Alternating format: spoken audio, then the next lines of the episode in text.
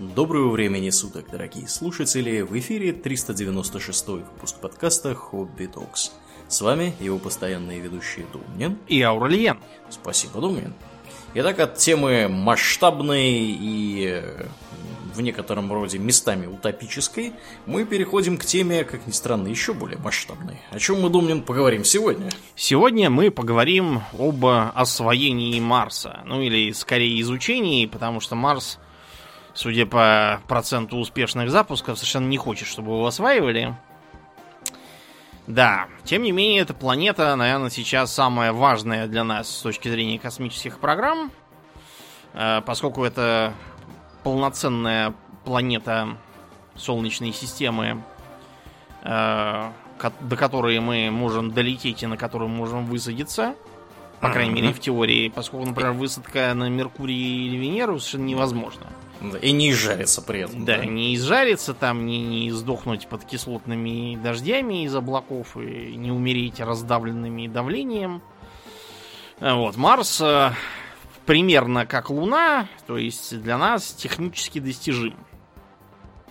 Марс интересовал земных астрономов, ученых и философов с писателями еще в 17 веке, когда наблюдение поверхности Марса вел Гюйгенс в 659 году. Гюйгенс, если кто не знает, это, в общем, столб, на котором стоит вся современная астрономия. Гюйгенсу удалось установить, что Марс подобен Земле, по крайней мере в том, что он э, совершает оборот вокруг своей оси за те же самые 24 часа. Вот. Сейчас мы знаем, что там немножко не так, но это не принципиально. Гюйгенс что сумел установить, то и установил. А кроме того, он наблюдал поверхность Марса и решил, что на нем находятся моря и пустыни. Э, соответственно, пустыни это такие темные, синеватые, зеленоватые или серые области, а моря красновато-оранжевые. Вот. И, кроме того, ему удалось обнаружить, что на полюсах Марса ледяные шапки. Прям как у нас на Земле, на полюсах. Э, дальнейшие наблюдения э, позволили сделать гипотезу о том, что, э, во-первых, на Марсе есть смена времен года. Это удалось прояснить из того, что полярные шапки совершают движение туда-сюда летом, зимой как бы. А кроме того, было обнаружено, что моря, эти самые обнаруженные Югенсом, тоже меняют свою окраску четко по сезонам. Вот, поэтому была даже выдвинута идея, что это не моря, а может быть это какие-то огромные луга там или леса, джунгли там какие-нибудь. Не джунгли, а скорее именно умеренные леса, потому что они осенью сбрасывают листву, там желтеют, весной, наоборот, зеленеют, и поэтому-то они меняют цвет. А самый, так сказать, мощный удар по фантастике вокруг других планет нанес э, итальянец Кьепарелли. Э, он открыл, что по Марсу проходят каналы причем каналы эти, судя по его наблюдениям, э, простираются не как вот земные, а на сотни километров. То есть исполинских размеров. Да, это, это циклопические абсолютно каналы. У нас на Земле таких просто нету. То есть мы их, в принципе, наверное, могли бы построить без особых проблем, но только нам не нужно. Непонятно, что нам с ними делать. Зачем в таком случае они на Марсе? Скипарелли и его последователи рассудили, что, видимо, на Марсе климат засушливый и даже пустынный, эти циклопические каналы должны орошать э, его земли, чтобы марсиане могли там выращивать морковку, капустку и яблоки с ананасами. Забегая вперед, скажу, что в 2016 году Скиапарелли на Марсе поставили памятник рукотворный – Туда был направлен спускаемый аппарат, названный Скьепарелли, который, к сожалению, разбился при посадке, но памятник все-таки получился. Такой. Ввиду марсианского климата он некоторое время будет стоять там, напоминая о знаменитом итальянском астрономе. Э, дальнейшие рассуждения о том, как э, теоретически могла бы выглядеть марсианская природа, пошли от э, его американского коллеги Персивала Лавелла. Или Лавелла, я уже забыл, как его фамилия правильно читалась. Так вот, он в конце 19 века создал специально марсианскую обсерваторию и, пока не помер, занимался изучением планеты.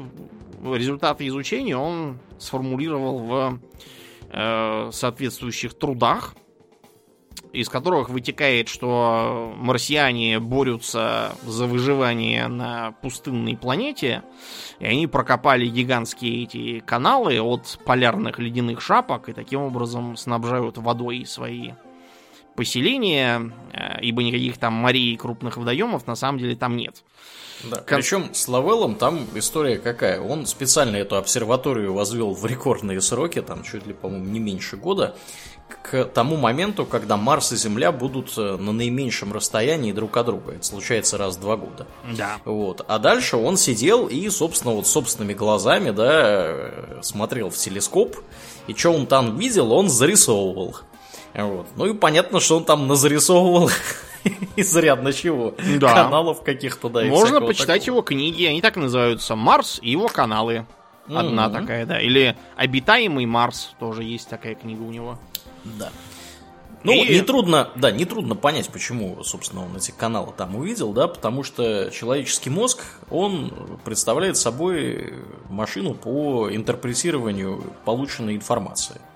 И в когда вы смотрите куда-то, да, вот представьте, что вы сидите у этого телескопа, смотрите туда глазом, у вас там то атмосфера, да, какая-то вот э, чего-то там, движение воздуха какое-то, да, то еще что-то. То есть картинка постоянно, она меняется, потому что над вами еще вообще-то там несколько километров, по сути, воздуха, да, находится. То есть не каждый день это можно наблюдать. Вот, опять же, там э, все это надо зарисовывать, записывать, что-то там насмотрел.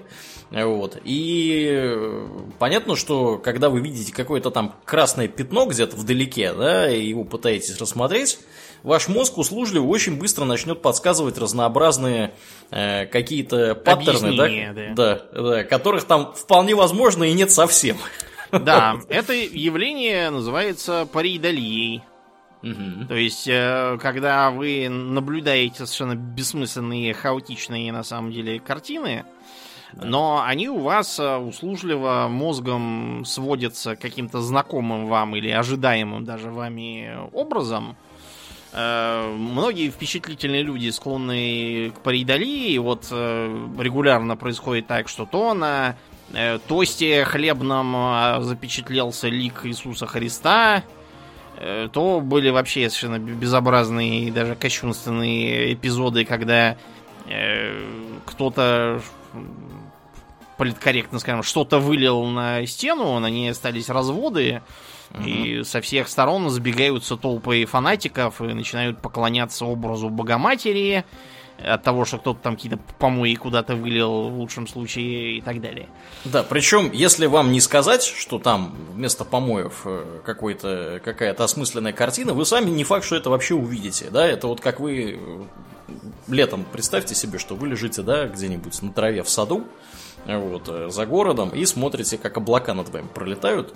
Вот, и, значит, вы очень быстро начнете в этих облаках видеть разные фигуры.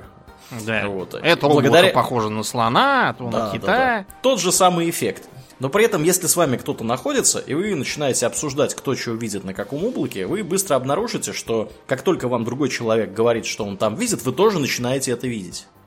То есть ваш мозг уже начинает искать, да, как вот а как вот там кто-то увидел лошадь, да, вместо этого облака, хотя я там вижу, я не знаю, там ведро с водой, условно говоря. Вот. И здесь эффект ровно тот же самый. Да, да. Ну, в общем, из-за того, что тогда никаких других данных по Марсу не было, происходила целая марсианская лихорадка в первой половине да. 20 а, века. А более того, Домнин, фотографировать еще не научились все это дело. Ну потому да. Что, потому что, собственно, стало понятно, что этот э, гражданин Лоуэлл, да, насмотрел там непонятно чего стало ясно только после того, как стало возможно через телескоп фотографировать. И когда там нафотографировали, и стало ясно, что на фотографиях там совсем не то, что он нарисовал. Вот, а, да, там же у него книжка была целый такой массивный магнум опус, да, что он ну, там материал он набрал полно. Да, да, да, да. Вот стало внезапно ясно, что все, что он там насмотрел, это имеет мало отношения к реальности. Да, да. да. А, тем не менее, в первой половине 20 века была написана целая куча книг, посвященных Марсу, начиная от Герберт Уэллсовского э, вторжения марсиан в войне миров, угу. вот, где марсиане прилетели на боевых треножниках с лучами смерти и стали выпивать из людишек кровь. Вот. Зачем пить кровь э, цивилизации, которая умеет летать с планеты на планету, это вопрос к Герберту Уэллсу, конечно. А у нас э, была написана Аэлита Толстым. Я как-то раз почему-то брякнул, что Аэлит написал Беляев. На самом деле нет, Толстой. И э, действительно, многие считали, что скоро на Марсе будут яблони цвести. Если они уже там не цветут, то мы им поможем. Да. Да, но э, в жизни все, как вы понимаете, гораздо сложнее, скучнее и проще бывает. Э, мы уже упомянули, что для полетов на Марс существует окно, которое примерно каждые действительно два года и два месяца происходит, потому что орбиты так стыкуются у нас – вот, чтобы э, можно было с наименьшими затратами туда отправить какой-нибудь космический аппарат. Э, в 60-е годы изучением Марса занимался Советский Союз, поскольку мы-то были впереди планеты всей во всех смыслах э, в космосе. Вот, и мы, у нас была программа Марс, такая, в 60-е годы. Мы запустили туда 9 аппаратов. К сожалению, все 9 аппаратов э, не сумели выполнить свою задачу в полной мере. Три из них мы потеряли прямо на запуске.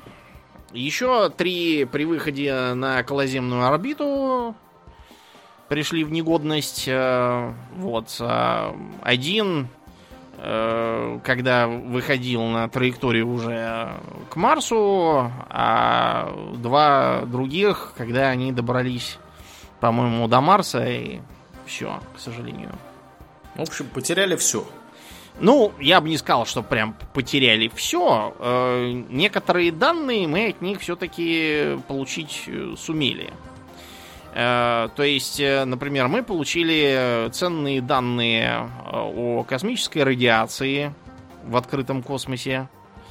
Э, получили данные о магнитном поле Марса, и тогда были как раз отмечены э, его аномалии с точки зрения Земли. Э, некоторые данные по его атмосфере.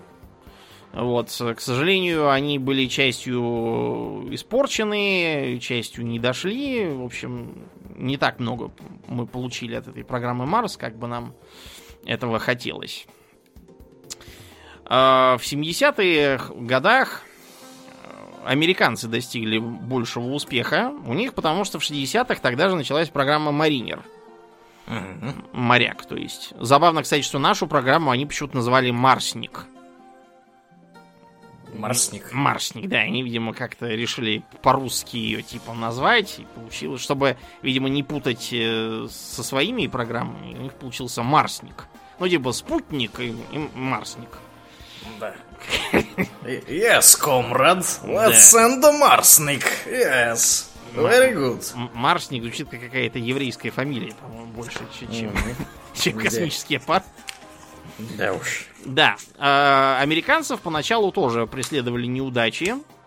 Мы должны вам сказать, что вообще на Марс только 49% запусков на текущий момент привели к успеху. Марс остается одной из самых неподатливых э, сфер изучения космоса. Ну вот, например, да, вот, пожалуйста, что-то они посылали. Маринер 3 благополучно был потерян. Угу. Вот. Маринер 4 Он не раскрылся добрался. там. Нормально. Да, да, да. Вот. Маринер 6 и 7. Кстати, вот для понимания, да, что такое Маринер 3 и Маринер 4. На них суммарно было потрачено э, более миллиарда долларов американских, ну, в современных деньгах. Вот. Э, это 64-66 года программа длилась. Потом э, в 69 году э, были запущены Маринер 6 и Маринер 7. Это уже миллион, э, извините, миллиард триста миллионов. Вот. Они благополучно добро... э, совершили пролет мимо всего этого дела. Маринер 8 не долетел. Маринер 9 э, орбитальный долетел. Вот, то есть, по сути... Вышел на орбиту, да. Да, вышел на орбиту. Вот. То есть, вот из шести запусков, как минимум два были благополучно тогосенькие. Вот. При всем при том, что из них Опять же, четыре были просто миссии, которые должны были пролететь мимо, мимо там да. сфоткать чего-то, да, и всякое такое сделать. А, из того, что удалось сделать, а, Маринеру четвертому удалось, пролетая над э, гнездом марсиан, да. а, сделать несколько фотографий, которые, на которых можно э, разглядеть кратеры от э, ударов метеоритов. Э, сделать выводы по атмосферному давлению, которое равняется, по данным Маниры 4, 1% земного, а также о том, что э, на Марсе очень холодно. Mm-hmm. Маринер 4, это их оценил, по-моему, там где-то минус 100, ниже нуля по Цельсию.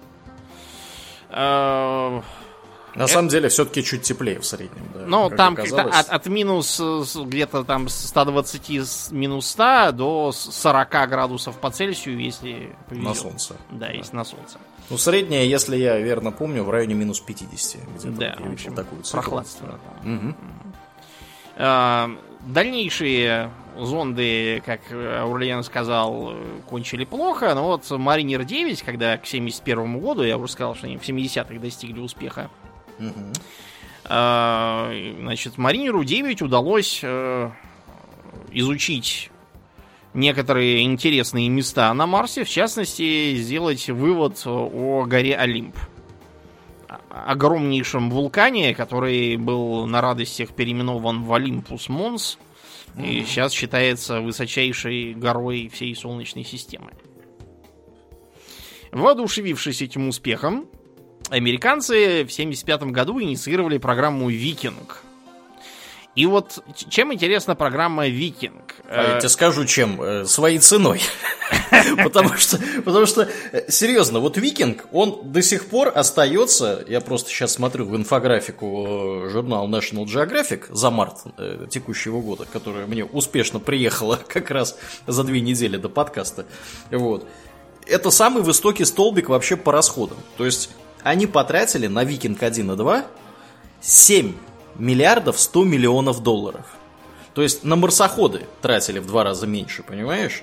Думаю, вдумайся, на марсоходы 20 лет спустя, 30 почти, потратили в два раза меньше денег, чем на викинги. Викинги это вообще просто какая-то какая-то просто титанических размеров программа. Mm-hmm. Да. Так вот, э, помимо своей цены, я сейчас попытаюсь немножко объяснить, почему это была такая цена. Э, дело в том, что э, программа Викинг э, включала в себя не только орбитальные аппараты, но и спускаемые. Да, да.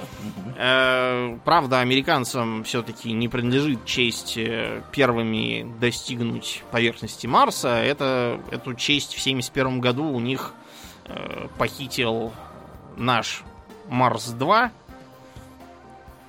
потому что он разбился там поверхность.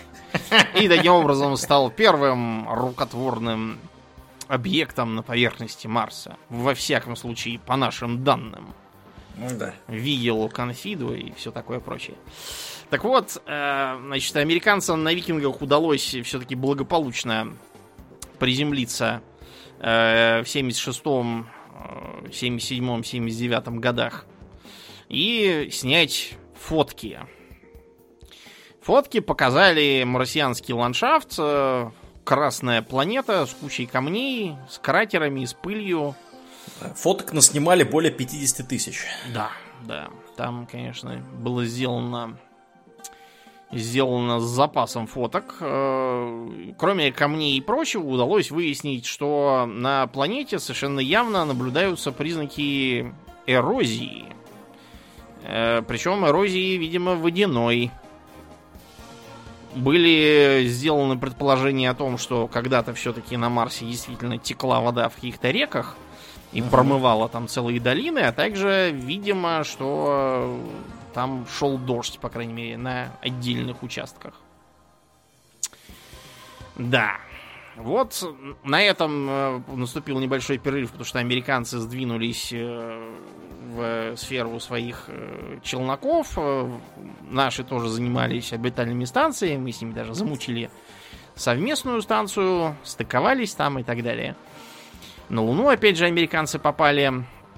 Марс на некоторое время выпал из э, интересов. Да, да, ну вот даже если смотреть на финансирование НАСА э, в этот период времени, в период с 70-х по 80-е э, более 60% денег уходило, ну, чуть больше половины на самом деле, более 50 ушло именно на Марс, а вот 80-е и 90-е такая маленький такой столбичек, то есть практически ничего не делалось на эту тему до начала 90-х. Вот как бы 80-е, да, вторая половина 80-х и вот 90-е, 91-е нет, не было вообще ничего. Вот. Ну, хотя, конечно, работы велись над э, следующим поколением э, аппаратов. Да. Так вот, э, благодаря тому, что на Луне были опробованы луноходы, Э, мы использовали беспилотники, а американцы поездили на своей замечательной тележке по Марсу пилотируемой. По Луне. Да, э, да, извините, по Луне, да-да. Так вот, была выдвинута идея, то, что и по Марсу тоже можно поездить на марсоходах. Э, Первым марсоходом, который, собственно, добрался до э, поверхности Марса и успешно в течение трех месяцев выполнял там работу, стал марсоход Соджорнер. То есть странник, как бы. Слово очень многозначно, может означать некоего временного жильца, там какого-то приходящего товарища, пассажира даже в некотором роде. Ну вот он, этот Sojourner, э, три месяца в 97-м году Да. пребывал с, на с Марсе. 4 июля, да. Да, он, да, очень, очень подгадали к Дню независимости. Да, он, кстати, приземлился достаточно близко к месту посадки Викинга первого, который за 11 лет, за, за 21, извините, год до этого приземлился, ну, чуть, чуть э, западнее, я так понимаю, этого места. Мгм. Э, Он имел как э, аккумуляторы, так э, и солнечные батареи. Благодаря чему некоторое время он мог ездить по Марсу, в том числе и ночами. Потом, правда, аккумуляторы сели, ему пришлось рассчитывать только на его солнечную батарею. Выглядит он, он очень маленький, по нашим современным представлениям такой был. Шестиколесный, сверху накрыт, как черепаха панцирем, солнечной батареей. Э, Несмотря на то, что программа минимум у него была, по-моему, функционировать всего неделю, вот, он сумел продержаться там целых три месяца. Это была такая, был такой первый опыт того, сколько у нас протянет марсоход на э, энергетическом самообеспечении на Марсе, пока э, он не откажет рано или поздно. На чем он работал? Там, У него был аккумулятор свой. топ- ага. э, Я думал, вот, топливный элемент, может, у него? Нет, нет, нет. У него была, были свои аккумуляторы какие-то. Не такие, как у современных. Сейчас э, современные используют радиоизотопные термоэлектрические генераторы. Да, да, да, да, да. Мгм. Вот, это не аккумулятор в прямом смысле. Это такой, Ну, скорее, это, простенький-простенький да. ядерный реактор. Да, именно так. Очень неэффективный, но зато не требующий возни с ним. Да. Интересный факт. Sojourner э, имел на борту камеру, разработка которой привела к появлению современных панорамных камер в мобильных телефонах. Эх, на какую только ерунду не идут достижения науки. Точно. Мгм. Вот. Интересно, что э, этот самый э, странник, в том числе и в э, современные VR-развлечения и вообще в видеоигры вложился.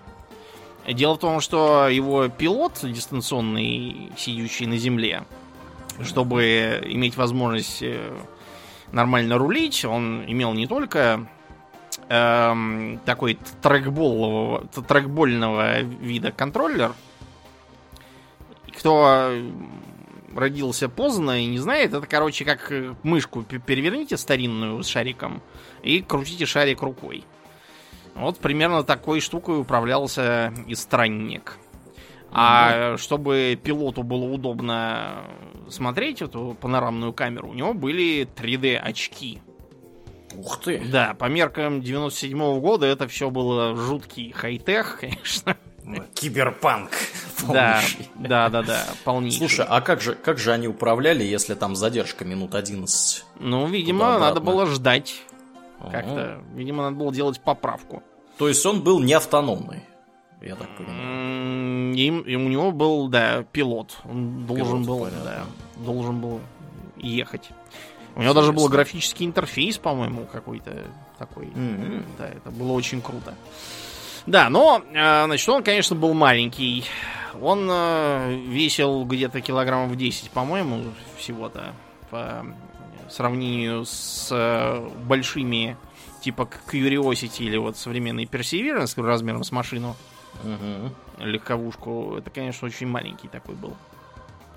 Вот, еще он прославился тем, что он э, нашел э, такой популярный камень, похожий на медведа, на какого-то. Вот, его назвали в честь того персонажа из мультика, медведь, который ходит в воротничке с галстучком, такой и в зеленой шляпке. Все время забываю. Йоги. Йоги. Вот. Йоги. Да. Не в честь йогов он надо, а в честь этого мишки. Потому что на медвежью голову похоже. Да. А, современные, как я уже сказал, марсоходы это вот э, Curiosity и Perseverance. Это значительно более продвинутая техника. Вот. Э, Curiosity в отличие от э, странника, имел уже упоминавшийся радиоизотопный термоэлектрический генератор. Э, по сути, это такой э, примитивненький, простенький, такой пассивненький атомный реактор.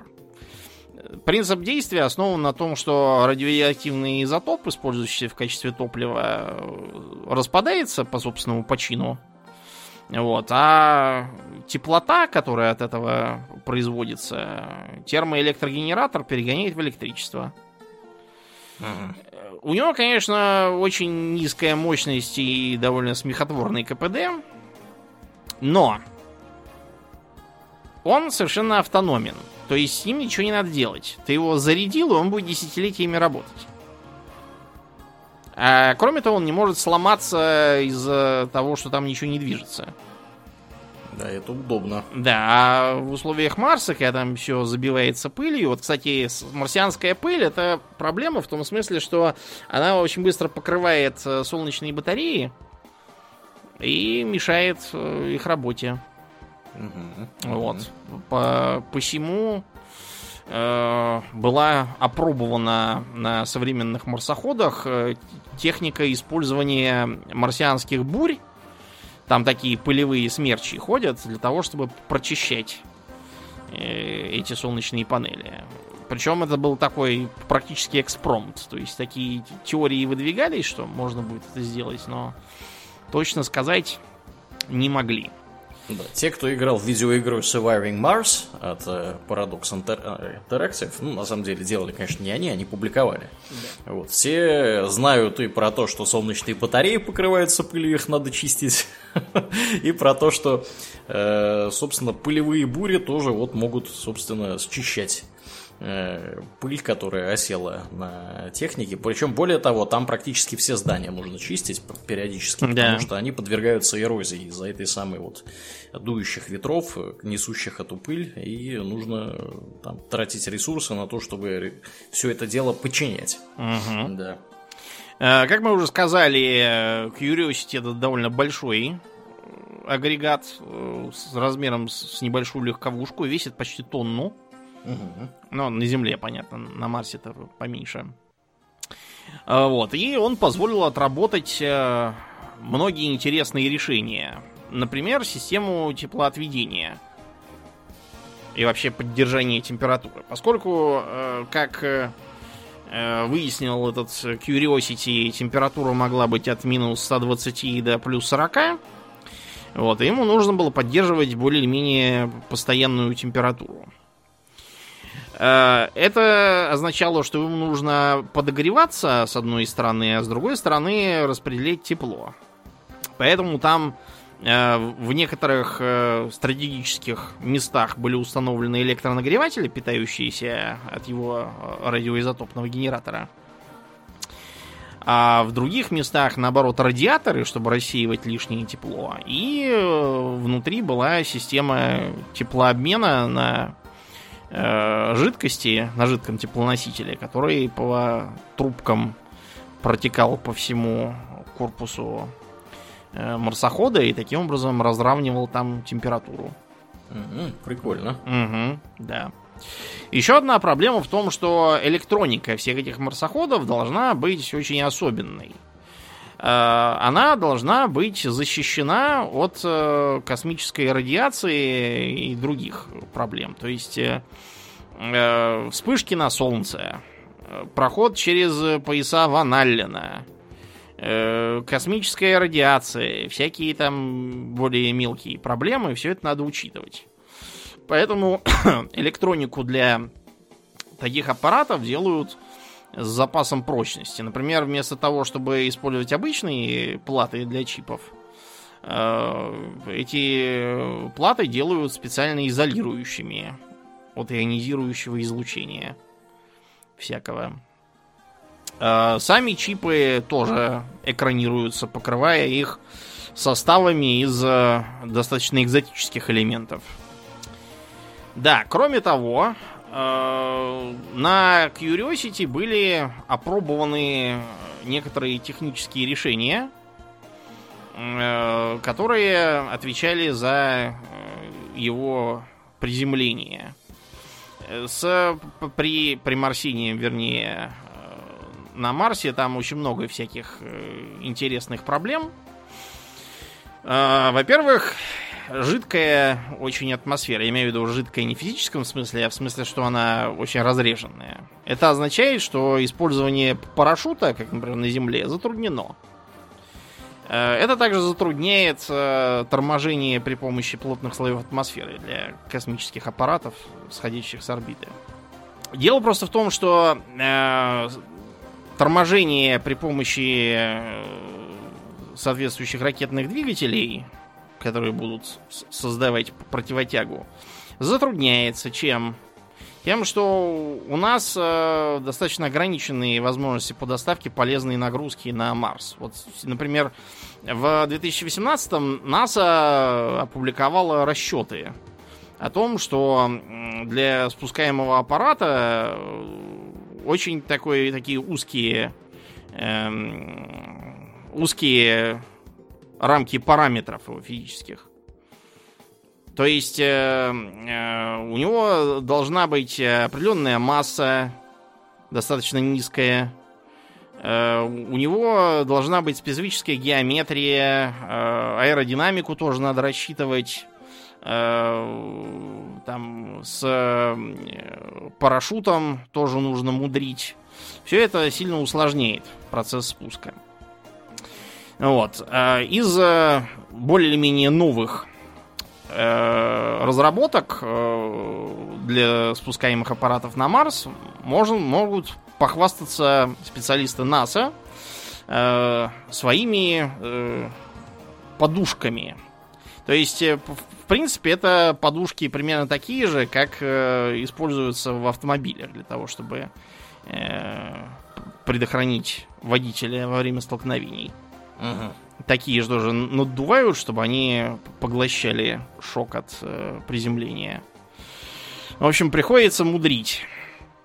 Э, со спусками, к сожалению, тут ничего не поделаешь. Сейчас э, Curiosity уже свое отъездил.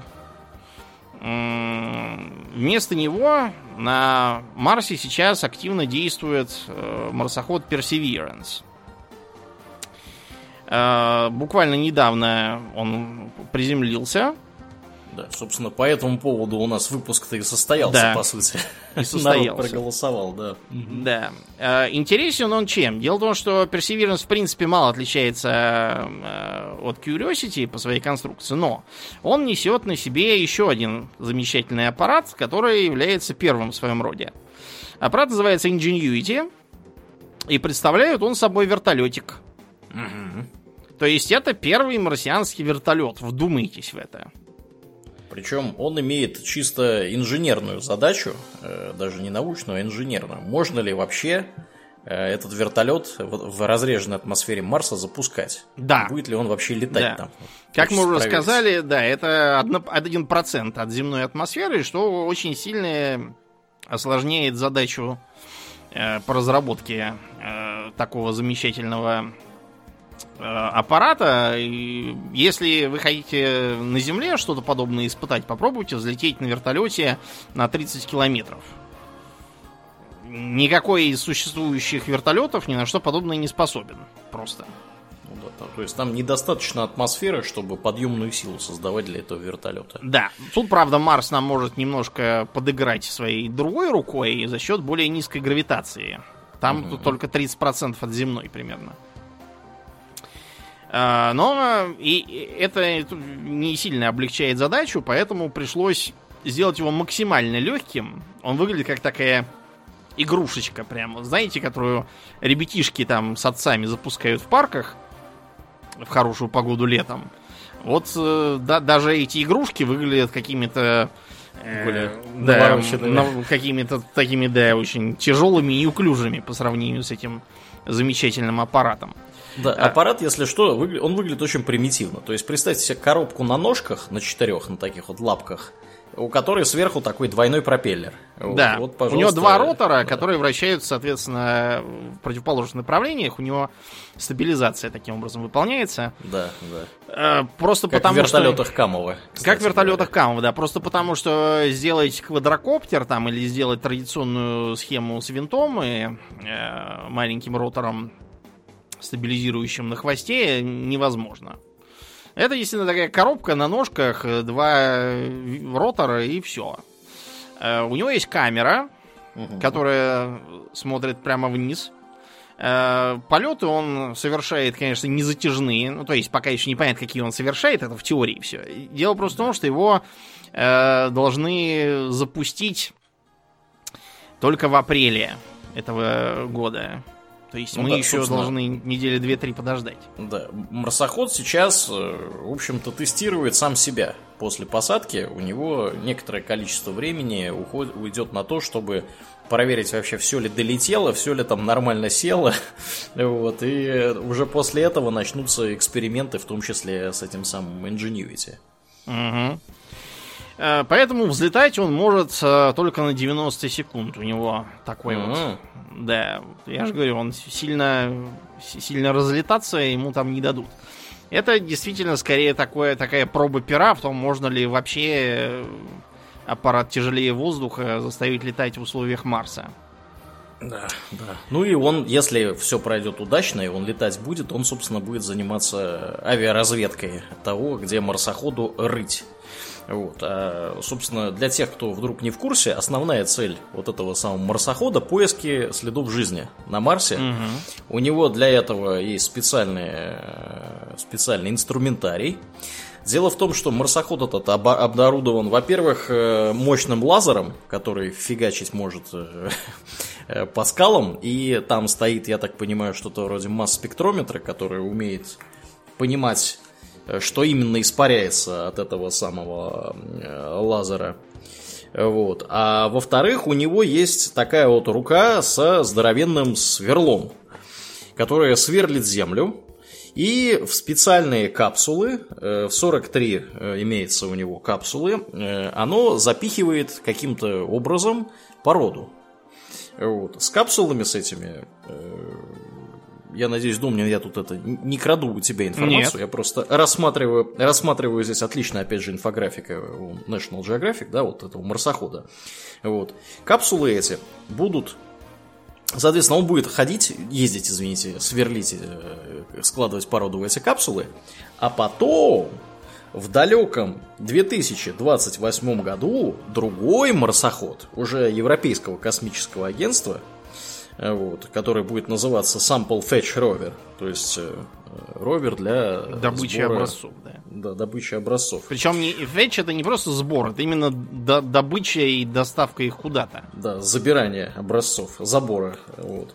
Значит, он будет, э, собственно, эти, ездить, собирать эти самые э, капсулы. И при помощи специального, специальной ракетки, которая будет э, доставлена на поверхность Марса, он будет эти образцы пытаться возвратить на Землю э, с датой прибытия на Землю в районе 2031 года. Вот, то есть амбициозная задача не просто что-то там поездить, да, пострелять лазером по скалам и еще что-то сделать, а именно добыть образцы э, грунта. Да, пока что образцов грунта мы не получали ни с Марса, ни с его спутников. Да, У нас- По-моему, мы, мы только с Луны, по-моему, получали. Только с Луны, образцы? да, Мгм. получали действительно. И э, была у нас попытка 10 лет назад в России э, вот, запустить э, аппарат Phobos Грунт вместе с одним китайским Ага, каким-то. ага. Вот, к сожалению, Phobos Грунт ничего не сделал, из Земли так он с орбиты и не улетел. Да. Да, китайцы до сих пор нам периодически в комментариях там пишут. Вот, обещали отвезти наши, ничего не отвезли. Не доверим мы больше ничего подобного. Это точно. Да, поэтому доставка образцов марсианского грунта на Землю это сейчас вот задача, можно сказать, номер один из э, таких относительно выполнимых. И Это будут ценнейшие образцы, с которыми обращаться будут, э, не знаю, как будто они все из бриллиантов сделаны. Да, да. Ну и давай я еще в двух словах Мгм. скажу, раз уж я на этой теме добычи образцов. Э, Надо понимать, что марсоход отправили не абы куда, а его отправили в место, которое раньше было, скорее всего, как мы считаем, сейчас покрыто водой. Это так называемый кратер Джезера. Э, Мы считаем, что он в районе 3,5 миллиардов лет назад представлял собой что-то вроде озера. Вот, причем, э, опять же, да, ну, мы уже неоднократно здесь говорили, что Марс, он когда-то, скорее всего, имел вот э, жидкую воду да, Да. на своей поверхности, собственно, из- из-за того, что мы видим по геологии, да, вот. Ну и вот этот самый Джезеро, он образовался при, э, из-за падения туда здоровенного метеорита, там бахнуло, разворотило все, там сколько тут километров получается, он какой-то вообще каких-то исполинских размеров, я даже не вижу здесь масштаба. В общем, он очень большой. Вот. И э, марсоход будет садиться в районе одного из устей того, что мы считаем рекой. То есть там было две реки, которые втекали в этот Джезера. И одна река, э, значит, они втекали вот как бы вот с запада и с севера, а с востока одна река вытекала. То есть она этот кратер наполнила водой, да, эти две реки наполнили кратер водой, и он, значит, вытекал там куда-то дальше. Вот. И, э, соответственно, эти самые водные потоки, да, мы их там, я не знаю, можем ли мы их называть реками, да, но они выглядят как русло рек. Они натащили в кратер в Породу. районе устья, да, всякую там горную породу, и, в общем-то, интересно будет вообще посмотреть, что там, то есть, какого рода порода там имеет место быть. По Вот, этой напомню- породе можно будет оценить, откуда, собственно, это все текло. Да, да, да. Вот. И происходило это, я напомню, 3,5 миллиарда лет назад. То есть нашей, нашей планете, да, 4,5 миллиарда лет. А вот 3,5 миллиарда лет уже там была вода и что-то текло куда-то. Вот. Так что, да, вот, вот поэтому он, собственно, оказался там, где он оказался, этот самый марсоход. Что примечательно, National Geographic, когда все это печатали, да, и писали, они не знали еще, как это все пройдет. То есть у них э, просто вот здесь нарисована карта, да, где будет предполагаемое место посадки. Вот. И на самом деле мне нужно бы, пожалуй, сходить к ним на сайт и посмотреть, где конкретно марсоход приморсился, угу. чтобы, чтобы пометить у себя в журнале, где это вообще происходит. Вот. Но вообще, да, очень, очень интересная эта миссия, она именно направлена на то, чтобы понять, э, что там, что там с жизнью. И была ли она когда-то? Вот. И что там в образцах в этих самых горных пород? И есть ли там нефть, очевидно. Вот. Да, ну это я так вот угу. от себя добавил. Да, да еще из э, э, интересных технических решений вот этих последних марсоходов и вертолетика, Э, дело в том, что любое бурение чего бы то ни было, это всегда риск для такого аппарата. Потому что он это производит тряску, э, перегрузки там всякие, нагрев, мало ли что может случиться, что-то заезд там, э, что-нибудь сделает, что-нибудь застрянет, например, во время этого бурения. Да, легче легкого, да. Поэтому марсоходы с некоторых пор снабжаются Э, устройствами, которые позволяют замерять по лазерному лучу геологические свойства породы. Uh-huh, uh-huh. Чтобы как, как можно меньше было всяких движущихся частей. Это для э, такого аппарата, скорее всего, будет смерть. Потом, вот э, как ориентироваться на Марсе, так сказать, по сторонам света, по местным? А как? Ну, на Земле самый простой вариант это компас. Да, да, У нас в смартфонах есть, я периодически по компасу выясняю, э, чтобы не смотреть на карту и не ждать, пока она там загрузится, по компасу быстро смотрю, где север, я примерно могу триангулировать свое положение по всяким сталинским высоткам и так далее.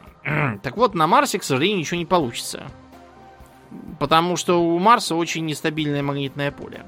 Угу в разных местах разное, оно у него, э, в общем, комп компасом не располагает.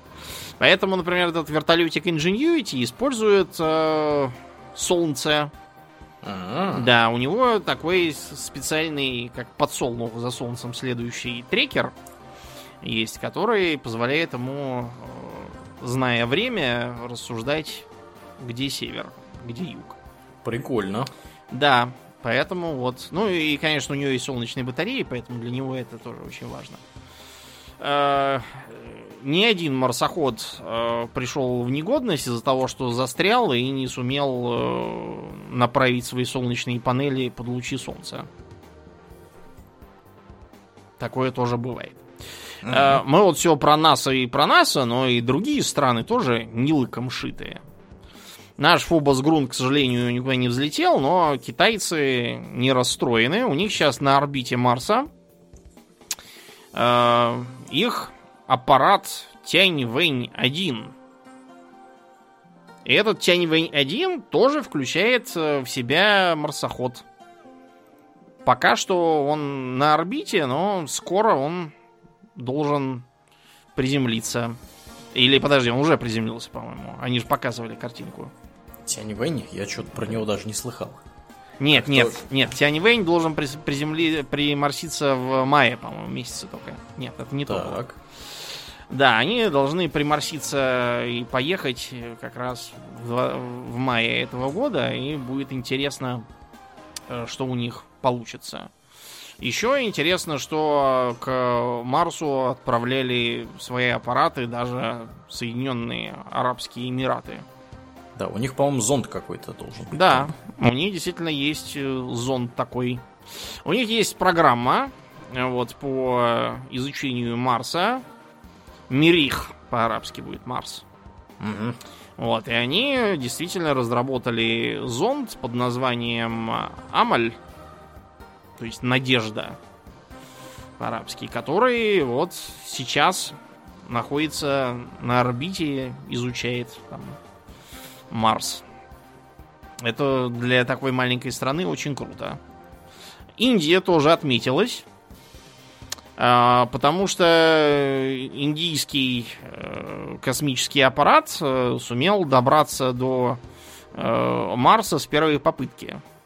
Что очень круто, да, для Марса. Это второй такой эпизод, когда стране удалось э, добраться... Ну, на самом деле, это первый такой эпизод, когда какой-то отдельной стране удалось э, до Марса довести свой аппарат в целости и сохранности с первой попытки. Там был технически и до этого э, эпизод, когда э, Европейское космическое агентство запускало, но это все-таки не страна. А Индия вот э, запустила. И, кстати, потратила на это какие-то совершенно смешные деньги в 71 миллион долларов.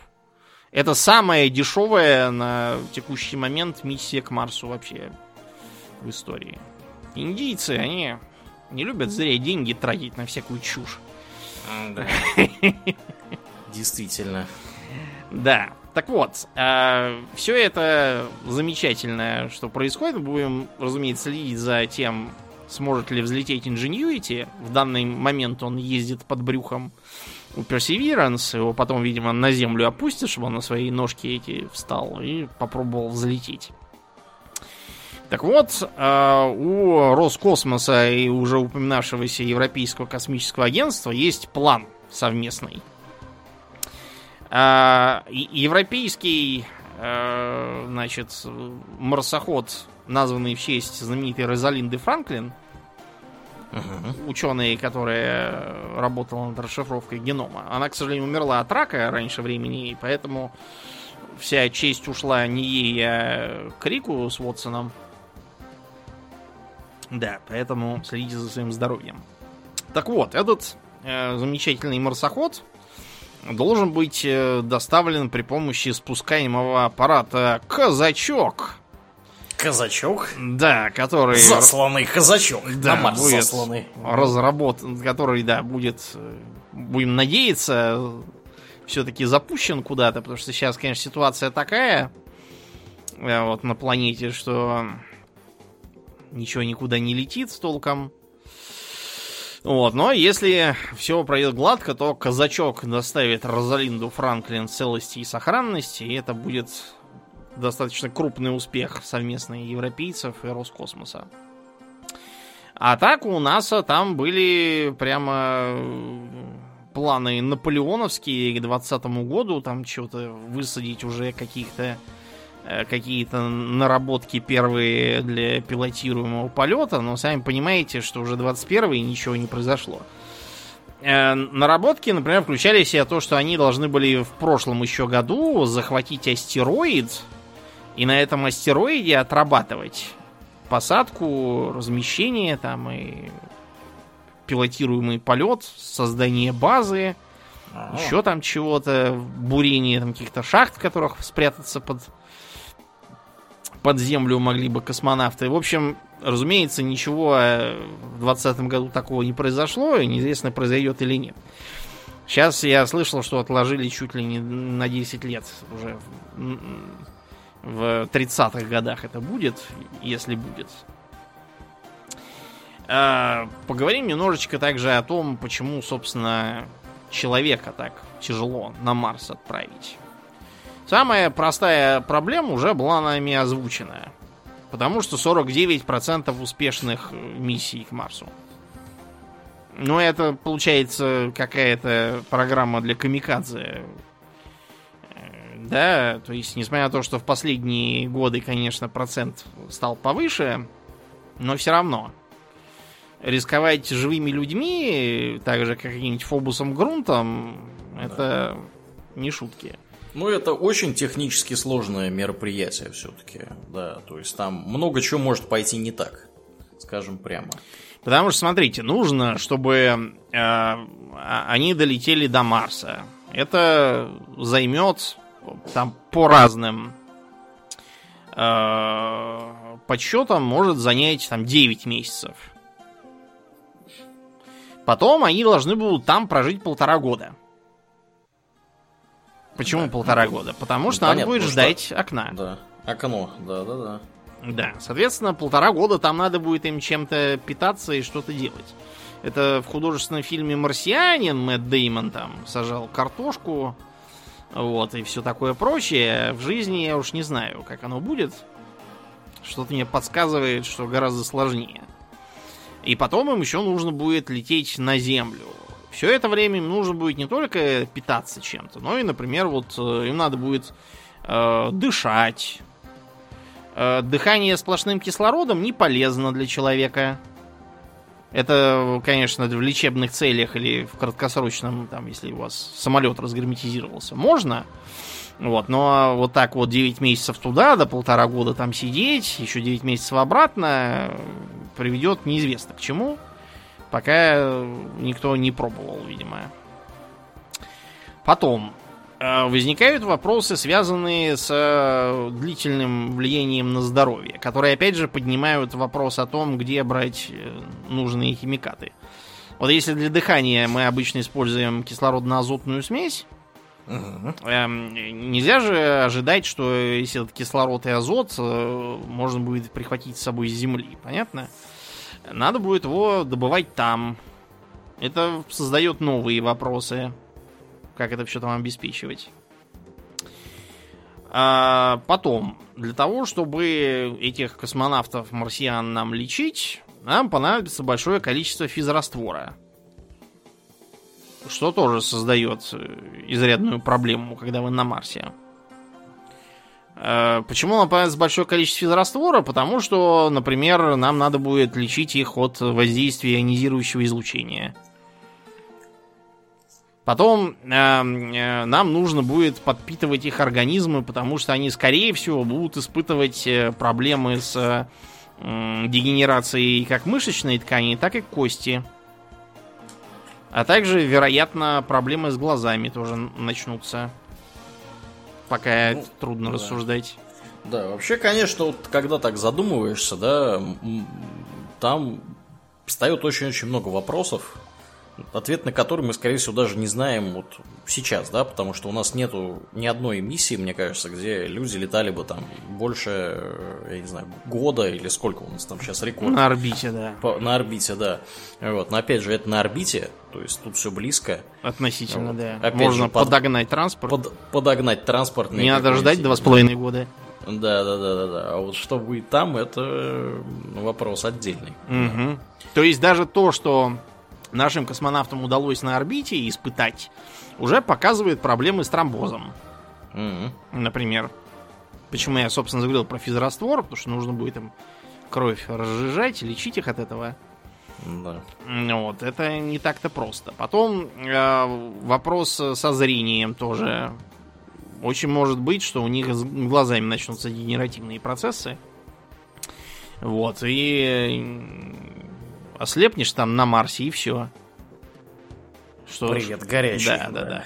Э, из-за того, что мы туда не можем загнать целый город небольшой, чтобы они там могли друг друга все обслуживать, возникает примерно такой же вопрос, как и на антарктических станциях. А если что-то со здоровьем случится? У вас есть врач, а если у врача что-то со здоровьем случится? Должен быть второй. Да, тот маловероятный случай, если... Хотя на Марсе почему маловероятный? В Антарктиде да. маловероятный. Если оба врача заболели. Да, то есть получается, что она, наверное, всю команду отправить одних врачей сплошных, то есть у них было два образования. Да. Врач и там э, геолог, там э, астрофизик какой-нибудь, биохимик, еще там разные робототехники. То, не Старки какие-то. Миллиардер, да. плейбой, филантроп. Должны быть каждый. Вот да, да. Это очень специальные должны быть люди, которым надо еще зачем-то объяснить, почему они должны лететь на Марс. Да. Вот. А те, кто э, интересовался историей антарктических станций, видели, наверное, эти кадры, где советский хирург э, производит аппендэктомию. Аппендэктомия это весьма простая операция. Сейчас ее делают даже чисто эндоскопическими методами. Вот мой uh-huh. сын сидит рядом, у него такая была. На второй день уже бегал, прыгал. К сожалению, у того советского хирурга не было второго врача, который мог делать ему аппендэктомию. Поэтому аппендэктомию делает сам себе там. Э, что как бы не очень после, удобно. Да, после этого случая, да, было решено, что одного врача иметь недостаточно. После этого случая туда перестали пускать всех, у кого есть аппендикс вообще. Да. Ты слышал? Я вот этого я не слышал. В Антарктиду это логично, с аппендиксом не берут, да. да. Вот меня возьмут, Домнин, хотя бы, а? Меня не возьмут, у меня аппендикс пока что В общем, целый короче, понятно, если кому-то из нас надо ехать в Антарктиду, это буду я. Все, да, короче, да. да Очень порешали. хорошо, да, угу. вот. Я рад, что все так решилось уже. Да. А, еще один момент. А, Антарктида, она, хотя и далеко, и даже был один эпизод, когда он аргентинцы пытались туда заслать беременную женщину на раннем сроке втихаря, чтобы там родился аргентинец, и они такие, а, все, теперь Антарктида наша.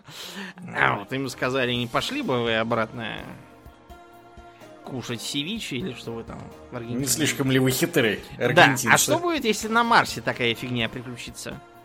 Ох, это... А что будет, если на Луне такая фигня приключится? Слушай, до Луны, по крайней мере, там добраться, там эвакуацию, я думаю, на месяца через три можно устроить. А, я думал, ты с точки зрения легальных последствий э, всего этого. Легальные что... как-нибудь да. подождут, понимаешь? Легальные как, пос... как мы будем, да, как мы будем делить Марс, да, да называется? Легальные последствия, понимаешь, для места, куда надо лететь год, раз в два с половиной года, это вопрос десятый. А вот вопрос со здоровьем и жизнью, вот что, что тогда будет? Я не знаю, как это, как это решать. Ну, мне кажется, знаешь как? Мне кажется, что... Надо отправить совре... одних мужиков и все. Мне кажется, надо отправлять одних роботов. А, поясню свою мысль. А, вот мы все помним, да, как вот замечательные английские колонисты, да, э, там половина сектантов, э, вот, которых выгнали да. с собственного острова, вот, как они плавали в Северную Америку, да, и там выживали. Вот. Там классическая картина была такая, приплываем на корабле, значит, пытаемся построить колонию, половина дохнет в первый год, вот, да, другая половина, да, да, да, другая половина, значит, там еще на протяжении нескольких этих. То есть, вот мы, да, все имеем возможность наблюдать, как у нас тут страны закрывают в ходе известных событий, да, что, э, значит, где-то там инфекция распространилась, закрываем все, потому что, как бы, люди поумирают, это плохо. Вот в современной, да, вот этой вот, с современными этическими понятиями послать живого человека на Марс, вот, э, при отсутствии стопроцентной или там 99,9% вероятности того, что с ним все будет нормально, вот, э, мне кажется, это просто нереально. То есть, кто туда полетит, при каких обстоятельствах, кто это будет разрешать, я, честно говоря, очень у меня большие сомнения, что при нашей с тобой жизни, Домнин, туда кто-то будет летать вот в виде а, людей. Напоминаем, что когда возникал вопрос о выходе хотя бы на околоземную орбиту, туда отправляли для начала собак. Лайку, которая дала дуба, да. Э, белку со стрелкой, которые вернулись и даже потомство дали которого подарили, часть которого подарили Кеннеди. Да, да, это я помню. Угу. Вот, а к сожалению, мы не можем на Марс отправить э, собаку Шарика и ожидать, что Шарик нам с Марса такой пролает, что все нормально. Да, ребята, сказать, да, приступаю. Все летите. Приступаю к помечиванию марсианской территории Слава России, там, или не знаю, кто его там отправит. В общем, да. э, тут такая проблема, действительно, что мы отправляем роботов, и пока у нас даже отправка роботов выходит как-то не шатко Через раз. Да. да, да, да. При том, Но что... справедливости, справедливости ради, все-таки роботов 5 штук американцы успешно отправили. Мы не всех назвали. Spirit Opportunity мы пропустили, которые в 2004 году сели. Но вот э, если считать Sojourner, Spirit Opportunity, да, 2004. Потом Curiosity 2012 и вот э, текущий марсоход, да, который сел буквально там пару недель назад, уже 5 роботов туда долетели нормально. Вот. Ну, да, как бы одно дело послать роботов, а другое дело послать людей. Живых людей, за которых надо будет отвечать. Да. Что по... смешно, угу. еще в 60-е годы, когда там толком аппарата-то не могли отправить, уже э, выдвигались у нас э, и у американцев предложения о том, чтобы отправить туда пилотируемый корабль. Ох. Uh, у нас даже, да, был целый разработан проект, назывался «Марсианский пилотируемый комплекс». Вот, предполагалось, что на той самой ракете, которая тяжелый этот самый межпланетный корабль, затевавшаяся на базе N1, который в итоге никуда не полетела. Угу. Мы про это рассказывали уже в выпуске про зарю, так сказать, космонавтики и про освоение Луны. В общем, э, я не знаю, чем бы кончилось, если бы кого-то туда отправили. Это был бы верный гроб, и, и потом бы еще в тюрьму все сели, кто его туда послал. не знаю, в 60-е годы, по-моему, затевать такую программу, это как-то уж очень свежо. Да. Ну вот, в э, современных земных условиях был проведен целый ряд экспериментов, которые должны были э, как-то подготовить нас к построению марсианской колонии. То есть берем пустыню, относительно похожую на Марс, сажаем туда людей, которые должны ходить в скафандрах, жить в домике космическом, э, вот, и там пытаться выживать в условиях замкнутого цикла, э, кислородной смеси, питания там всякой космической едой угу. и тому подобного. Выходить там и э, изображать всякие марсианские заборы грунта. И все это долго длится, э, годами даже, для того, чтобы посмотреть, не поубивают ли они там друг друга. Да, это тоже отдельный вопрос. Заприте на два года несколько человек друг с другом, да, и посмотрите, что будет. Там, там же все, все что угодно может произойти. Причем это там такие очень уж спартанские условия военизированные, где нельзя пошевелиться толком не по инструкции, где тесно, где все очень однообразно, одни и те же рожи. Да. да, то есть это все будет непросто. Я уверен, что рано или поздно мы до этого дойдем, но я, я вот, если бы меня кто-то спрашивал, Спрашивать меня не надо, я ничего не понимаю в космических полетах. Вот чисто с точки зрения житейской логики, я бы предложил сперва на Луне создать базу. Не потому, что лунная база чем-то так уж прям ценна, а именно в качестве отработки того, что будет, если мы осваиваем другое небесное тело. Да. То есть, э, э, почему Луна? Потому что, во-первых, на нее уже высаживались, и там уже почти как дома себя чувствуем. Потому что до Луны в случае чего можно легко долететь, потому что, чтобы позвонить на Луну, нужно раз в полминуты, по-моему, всего говорить, э, а не как на Марсе. И, в общем, в случае чего можно туда доставить заранее достаточно большое количество материалов, относительно надежное, а не как вот на Марс. И там обкатать всю эту идею с э, межзвездными базами, а также, кстати, с использованием роверов. Вот я, когда был маленьким, у меня была книжка такая американская, Росмен ее это издавал из серии «Юный исследователь». Там было про mm-hmm. космические полеты в том числе. И вот там предлагалось, э, так сказать, в конце книжки немножко пофантазировать. Там можно было посмотреть, во-первых, на лунную базу предполагаемую. Там, значит, такие заглубленные в грунт э, сферические конструкции, соединенные между собой проходами, не в таком кратере, что ли, каком-то стояли большом. Там у них была гидропонная ферма, где всякое съедобное выращивали. Там у них были всякие лаборатории. Вокруг ездили на лунных вездеходах таких э, пилотируемых. Э, космонавты что-то там бурили грунт, откуда-то что-то забирали. И была даже такая магнитная катапульта, которая запускала контейнеры на околоземную орбиту оттуда, пользуясь низкой гравитацией. А лазера не было сбивать метеориты? Нет, лазера что-то там не помню. Попадающие там, в базу. Там была какая-то такая фигня расписана, что они так заглублены, что там, чтобы их сильно повредить, нужен такой метеорит, который, ну, наверное, понятно. раз в миллиард лет только прилетает. Статистически, да. Угу, маловероятно. Да, там все было продумано. А про Марс там была немножко менее смелая картинка. Там не было базы нарисованной как таковой. Там предполагалось, что значит, там несколько спускаемых модулей таких конической формы в качестве базы выполняют роль, э, то есть не постоянные конструкции, а именно спускаемые аппараты. И ездит Марс-ровер, ну то есть марсоход. Ага. Значит, э, выглядит он следующим образом. Значит, на э, двух осях такой вездеход, немножко похожий на такую ракету из времен ретрофутуризма, где в кабине поддерживается нормальное давление и сидит мужик, mm-hmm. пилотирующий в маске вроде как у летчиков, у современных, я имею в виду военных. Uh-huh. А снаружи, значит, оттуда вышел из э, отсека, который открывается где не поддерживает атмосфера в скафандре, космонавт забирает образцы грунта буром И у него еще прицеплен на гармошке такой сзади, как у автобусов, у длинных. Э, еще на одной оси блок с генератором, всяким оборудованием, инструментами и тому подобным. Сверху у него, соответственно, камера, поворачивающаяся на 360 градусов, и э, антенна зонтиком для связи.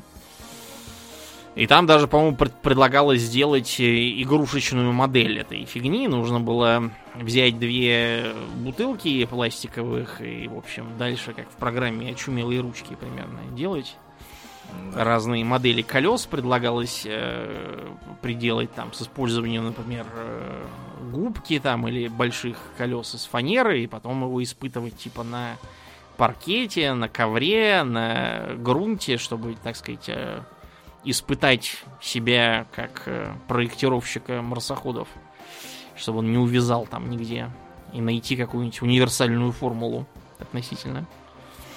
Меня это в детстве прям очень впечатлило. Я прям чуть ли не готов был сию секунду на Марс лететь. Потом только я, правда, из этой же книжки вычитал, сколько примерно лететь до Марса. У меня как-то желание запропало. Туда отправляться. Да уж. Совершенно. Так что мы, наверное, до конца своей жизни с Ауруленом еще успеем увидеть, если не цветущие на Марсе яблони, это сильно вряд ли то, по крайней мере, базу на Луне и, возможно, пилотируемый полет на Марс. Без вот. базы. Без базы, всего. да. Ну, да. как без базы не получится, надо же там полтора года как-то жить без базы. Ага. Ну, временную, то есть, да, сказать, базу да, какую-то да, такую. Без постоянного присутствия, да. так. И я думаю, что где-нибудь в 2090 году люди будут включать художественный фильм «Марсианин» с Мэттом Деймоном Смотри, что это за дичь? И веселиться над этим. То есть для них это, наверное, будет восприниматься примерно как вот для нас сейчас и вот эти вот старинные э, фильмы из первой половины 20 века про космические полеты, где космический корабль да. похож на подлодку, где в нем ходят какие-то мужики, обряженные в нечто вроде водолазного скафандра и с какими-то очками на глазах. Вот, и за, за окошком такой нарисованный космос на картонке проезжает мимо. Да. То есть, видимо, будет как-то так восприниматься. И мы сможем даже сравнить это воочию, увидев с да уж. экрана да уж. в интернете да. или что там будет в 2090 году вместо интернета. И на этой оптимистической ноте будем заканчивать. Да, будем закругляться. Как и обычно, мы благодарим всех наших подписчиков у Дона Патреона. На этой неделе мы особенно благодарны Аделю Сачкову, Алексу Лепкала, Александру Сатлеру, Атлантию, Дарексу Фортуна, Даше Альберту, Лене, Николаю, Нобу, Ростиславу Альферовичу, Ежу, Артему Гоголеву, Борису из Санкт-Петербурга и Жупилу Империализма. Огромное спасибо вам, ребята, за то, что остаетесь с нами. Также мы всем напоминаем, что у нас есть группа ВКонтакте, канал на Ютубе, Инстаграм, приходите и туда. Мы в основном общаемся с слушателями в нашем чатике в Дискорде, который доступен подписчикам, поэтому приходите, подписывайтесь. Ну, а на сегодня у нас все. Мы будем перемещаться в после шоу. Мне остается лишь напомнить, что вы слушали 396 выпуск подкаста Hobby Talks, и с вами были его постоянные бессменные ведущие Домнин и Аурлиен. Спасибо, Домнин. Всего хорошего, друзья. Пока.